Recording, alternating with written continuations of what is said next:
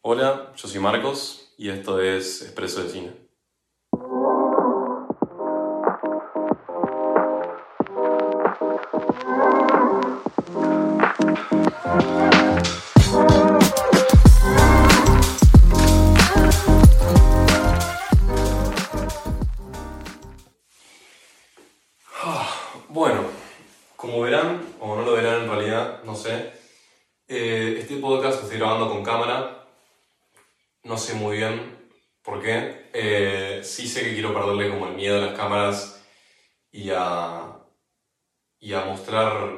Cara, siento que quizás es algo que tengo ganas de atravesar, entonces bueno, puse una cámara ahí, estoy filmando, Eh, no sé si ustedes lo podrán ver o no, tenía ganas de poner el clip en Spotify, sé que se puede, eh, todavía no sé muy bien cómo. Eh, esto es muy improvisado, esto de empezar a filmar con cámara.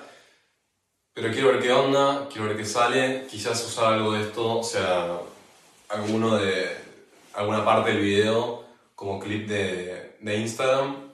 Así que, no sé, veremos qué sale. Pero bueno, quizás use alguna parte de este video como reel, la verdad no tengo mucha idea todavía. Pero bueno, dejando eso en claro, quiero empezar el podcast. Hoy quería hablar de la película que vi ayer, Babylon, de Damien Chazelle y eh, protagonizada por Margot Robbie y Brad Pitt. Eh, abro acá mi librito, acá tengo mis notas, lo que quería decir hoy. Eh, es una locura esta película. Eh, y quiero empezar diciendo que me parece que es mi película preferida del año puede ser que sea mi película preferida del año. Es una película súper polémica, así que tengo ganas de yo poder remarcar lo, lo que me pareció positivo y bueno de la película, porque sé que a mucha gente no le gustó. Y no sé muy bien por qué no le gustó. Quizás es una película que no apunta a todo el mundo, pero sí sé que a la gente que le gusta el cine y que le gusta el cine como arte, eh, es muy probable que, le guste. Así que... mm, sin nada más para decir, empiezo con el podcast. Bueno, eh, Babylon. ¿Qué es Babylon, no? Eh, es una película que salió este año, a fin de año, a fin de año, perdón, em, 2022. Era una que me quedaba bien pendiente de 2022, porque bueno, ahora estamos en 2023, y además es candidata para un par de premios Oscars eh, para... eh, música, no, no canción, sino tipo música, y también eh, nominada para disfraces, eh, diseño de disfraces, costume design, ese es el premio que está nominada también. O sea, está nominada a dos Oscars, no son los mejores premios, pero sí lo que me era más llamativo de esta peli era que la dirigía Damien Chazelle. Damien Chazelle es, no sé, de mis top 5 directores o sea, después de la película de mis top 5 directores, sí o sí. Eh, para el que no sabe, dirigió Whiplash. Whiplash es la película del baterista. Salió en 2014. Y fue basada en un corto. Él hacía más que nada cortos antes. Eh, Whiplash fue primero un corto y después, eh, después de que haya estrenado en varios festivales, el corto este a mucha gente le gustó y, le quiso poner plata. Y, y nada, cuando consiguió los fondos, Damien Chazelle sacó la película entera con Miles Teller y J.K. Simmons y nada, la rompió toda esa peli. Y después de Whiplash sacó eh, La La Land en 2016 y First Man en 2018.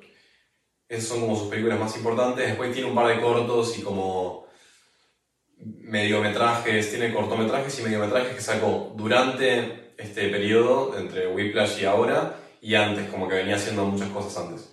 También, dato no menor, escribió Ten Cloverfield Lane, que es una película que yo ya recomendé varias veces. Eh, creo que la recomendé en el podcast de recomendaciones random. Si no lo escucharon, vayan a darla porque le tiro banda de flores a, a Ten Cloverfield Lane. Este, y bueno, después de todas esas cosas, saca Babylon. Sacó Babylon este año y es como esa película que a veces le llega a todos los directores, que es tipo cuando ya tomó confianza, ya sacó varias cosas y dice, bueno, ahora saco como este boom que que necesito para mostrar realmente mi talento directorial y cinematográfico. Y nada, me encantó esta película. Eh, así que bueno, les cuento un poco de qué trata, para que, para que no lo sabe, porque yo tampoco sabía muy bien de qué trataba, o sea, la sinopsis que te dicen cuando vos querés ver la película no es muy clara, así que más o menos les cuento de qué trata. Em, trata sobre tres personajes durante la década de los 20 en Hollywood, Los Ángeles. Eh, es Nelly, los personajes son Nelly, Manuel y Jack Conrad.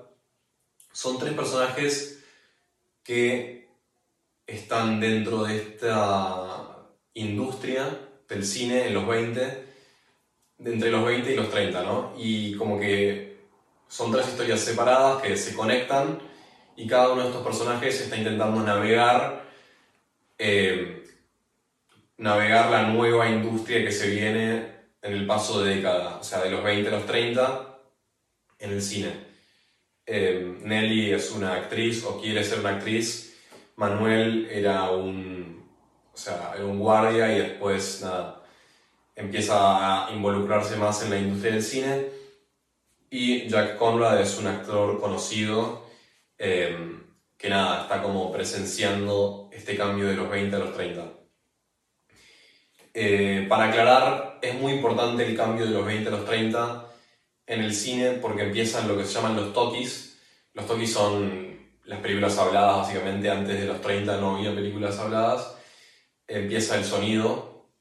Eh, o sea, lo que pasa mucho en los 30 es la gente, o sea, el cine descubre el sonido, las productoras grandes como Warner, MGM eh, descubren el sonido y lo que empieza a pasar es que sacan muchísimas películas de sonido y hay mucha gente de antes que tienen que rajar a la mierda porque no sirven más. O sea, los hay muchos actores que no sabían recitar líneas, que tenían fea voz, muchos actores que eh, sí, que no, no tenían capacidad como para ser, para ser parte de esta nueva movida que había en el cine.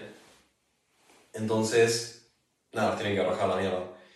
Y pasa lo mismo también con... Eh, ahí no me sale el nombre del laburo ahora, pero la gente escribía tipo las tarjetas y las proyectaba, las, las, tarjetas de diálogo que había antes en las películas mudas, también no sirven más. Eh, hay muchas cosas que cambian.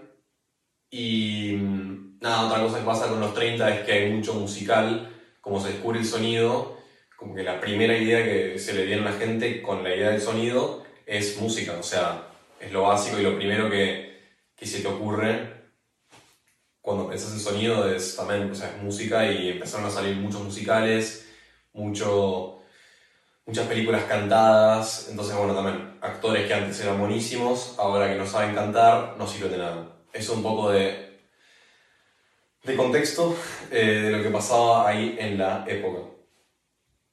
Ahora sí, ¿por qué me, me gustó tanto esta película? Eh, quiero empezar diciendo, creo que lo más importante es el desarrollo del personaje.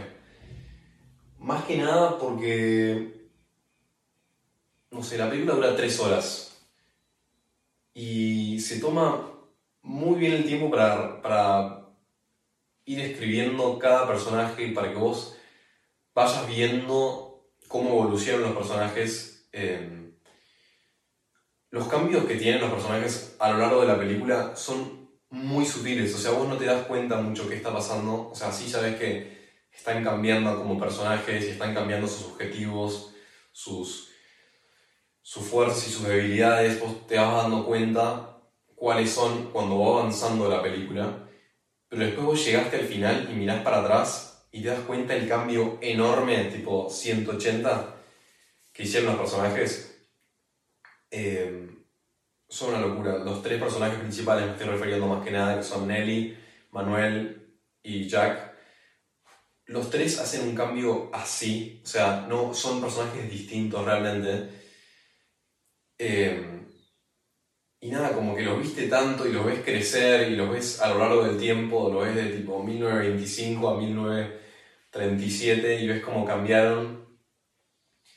y es muy lindo, realmente te encariñas muchísimo de los personajes. Eh, no son personajes que sean muy queribles, tipo, son realmente gente bastante de mierda, como que muy egoísta y creo que lo que recalca Babylon también un poco es el lado oscuro del cine y lo, lo negativo, lo, todo lo horrible y lo, el detrás de cámaras. Eh, pero igualmente como que empatizas muchísimo con estos personajes de mierda que son personas muy egoístas y soberbias.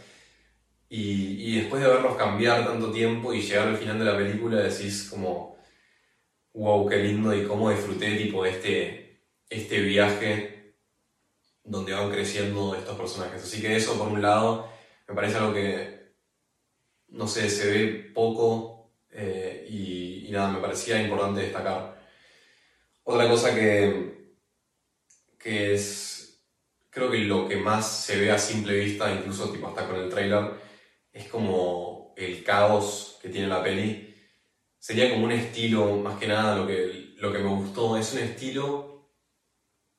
Eh, es un estilo que es realmente una mezcla de estilos, es, es la mezcla de todo, este estilo que estoy queriendo como, expresar. Eh, hay un caos en la película increíble, es el caos más lindo que vi en mi vida, es un quilombo la película. Em, como que mezcla muchísimas cosas. Acá Demi Chazelle se va muy a la mierda y es como decía antes, esta película que es tipo el boom, que dice tipo, ok, acá yo muestro realmente lo que quiero mostrar. Como que nada, no me importa nada, ya está, ya saqué tres peliculones, eh, déjenme hacer lo que tenga ganas. Y lo hace tan bien, mezcla muchísimos géneros, como que de la nada la película, como que la primera parte de la película es como una mezcla de comedia y musical, no, es musical, no es un musical la película, pero tiene mucho como un aspecto musical muy marcado muy fuerte, mezclado con comedia y como muy poquito como de, drama, ¿no? Como de cosas dramáticas es muy, muy como divertida, muy fan la primera parte de la película. La segunda parte de la película sí ya es mucho más drama, te muestra como ya la parte más seria de los personajes, los personajes como llegando a un punto más bajo de sus vidas. Eh, y es muy, las dos partes son muy lindas, son un contraste buenísimo de que la primera una hora y media es así, la, la otra una hora y media es de la otra manera y el cambio es ahí, tipo, te das cuenta cuando cambia. Eh, ay, ¿qué estaba diciendo? Me perdí. Nada, cada dos partes son, son muy lindas y, y nada, está lleno de cosas, te bombardea todo el tipo de cosas y ese caos es un estilo que es lindísimo y que muy lindo de ver, muy lindo de ver realmente. Em, duración, escribe acá. Eh, la duración nunca me pareció tipo una película así de larga, tan rápida. Y eso no habla mal de la película, como que no es una película que es desenfrenada, porque como dije recién, tipo, tiene una primera parte que es muy pum, pum, pum, que te tira mil cosas, fiestas, quilombo, tipo drogas, eh, sexo, como mucho de eso en la primera parte. Y la segunda parte es más tranqui. Eh, no es que va siempre a full la película. Pero es una oración que se pasa volando igual, como, no sé, todo el tiempo estuve disfrutando la película. Eh, siempre estuve, o sea, noté realmente, esto no es tipo una exageración eh, chota, tipo, estuve dos horas sonriendo, literalmente, porque lo que estás viendo en pantalla es como, es tan disfrutable, todo muy, no sé, como que empatizás no solo con los personajes, sino con la industria del cine, como empatizás con que tipo es un quilombo toda la industria y que cada vez hay más quilombos, eh, ahora sea tipo el tema de la inclusión o el tema de la academia, que no sé, mucha gente protesta, hay mucho quilombo, temas eh, raciales y y lo, mismo pasaba antes, y vos lo ves y es un quilombo esto, pero, pero es el cine y tipo, lo queremos igual, es como que es algo mágico. Y por eso esas tres horas donde vos estás viendo dramones, también estás viendo cosas lindas, es como que ves un, un balance que es un caos, pero es lindísimo. Y, y nada, para, para los que nos gusta el cine, eso es. Nada, llega muy a pecho. Así que eso también como que la justifica la duración de la película. Em, otra cosa que Damien Chazelle siempre hace bien es la música. Eh, acá labura de nuevo con Justin Hurwitz. Es el que laburó, o sea, laburó con él en La La Land y laburó también en Whiplash. Em, ahora no estoy seguro si también laburó con él en First Man. Pero, nada, la, música es súper acompañante. O sea, a diferencia de La Land, en La La Land vos decís tipo, uh, qué temón, eh, City of Stars, si no conocen ese tema y no conocen esa película, háganse el favor de ir a verla ya, ahora. Em, nada, es como que es, distinto de La porque en La Land vos tenés tipo temas así como City of Stars o, no sé, eh, por ejemplo, eh, una que me re gusta es Mia and Sebastian's Team. Son todos temas que vos los ves y brillan por sí solos, son como como se dice a veces, tipo, la música es un personaje más. Es un poco así en, en La La Pero en cambio en Babylon, lo que pasa es que la música es mucho más acompañante. Eh, hay casi siempre algo sonando. Eh, más que nada en la primera parte, cuando hay más quilombo, más fiesta, qué sé yo. Eh, siempre hay algo ahí sonando de fondo y. Y de verdad, tipo, estaba como concentrado en lo que estaba pasando en la escena, qué sé yo, y nada, tipo, paraba de decir mirando la pantalla y decía, tipo, che, qué temón, tipo, esto que está sonando. Y no es un tema cantado, nada, es tipo todo instrumental. Eh, ahora que lo pienso, creo que hay tipo un tema cantado, creo, eh, o dos, algo así. Pero los mejores, los que destacan realmente, son los instrumentales. Por eso creo que nominaron a Byron por la música en general y no por un tema, porque quizás como lo instrumental pasa más desapercibido. Em, pero es muy, acompañante, tipo, no sé, había algo de, de como diversión y tenías un tema así como muy, muy de fiesta, para, pero también llevado a esa época. Eh, nada, Justin Hurwitz la rompe siempre, así que la música increíble, excelente una mezcla de jazz como con swing, nada, tremendo. Eh, también increíble para escucharlo en el cine porque el sonido tipo, te envuelve, es genial. Eh, y mm, la otra cosa que quería decir, que ya mencioné un poquito, pero igual lo quería decir de nuevo, es que, nada, es una mezcla de géneros la película tremenda.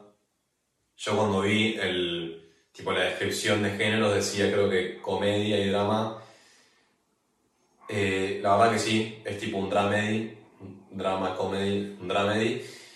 Eh, como que la primera mitad sería una comedia y la segunda un drama, pero tenés más cosas, tipo, la verdad que tenés otros géneros que están muy presentes.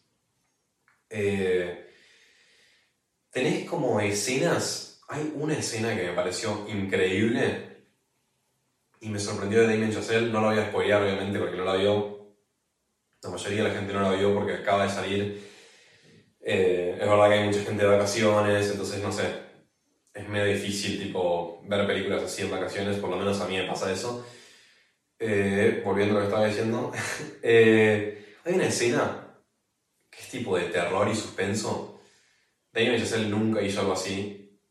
Y, y es increíble, tipo, el cagazo que sentí en esa escena es muy tipo de película de terror. ¿eh? Hay una escena que dura como 20 minutos, y estoy hablando de 20 minutos de una película de 3 horas, o sea, como que eso me pareció destacable, unos 20 minutos, que una locura, tipo, metió algo de terror y suspenso muy bien hecho. Em, las partes de drama están excelentes porque, como dije antes, te encariñas con todos muy fácil, la verdad que son todos unos oretes. Pero de la nada decís, tipo, mira, está intentando ser buen pibe, tipo, está intentando cambiar.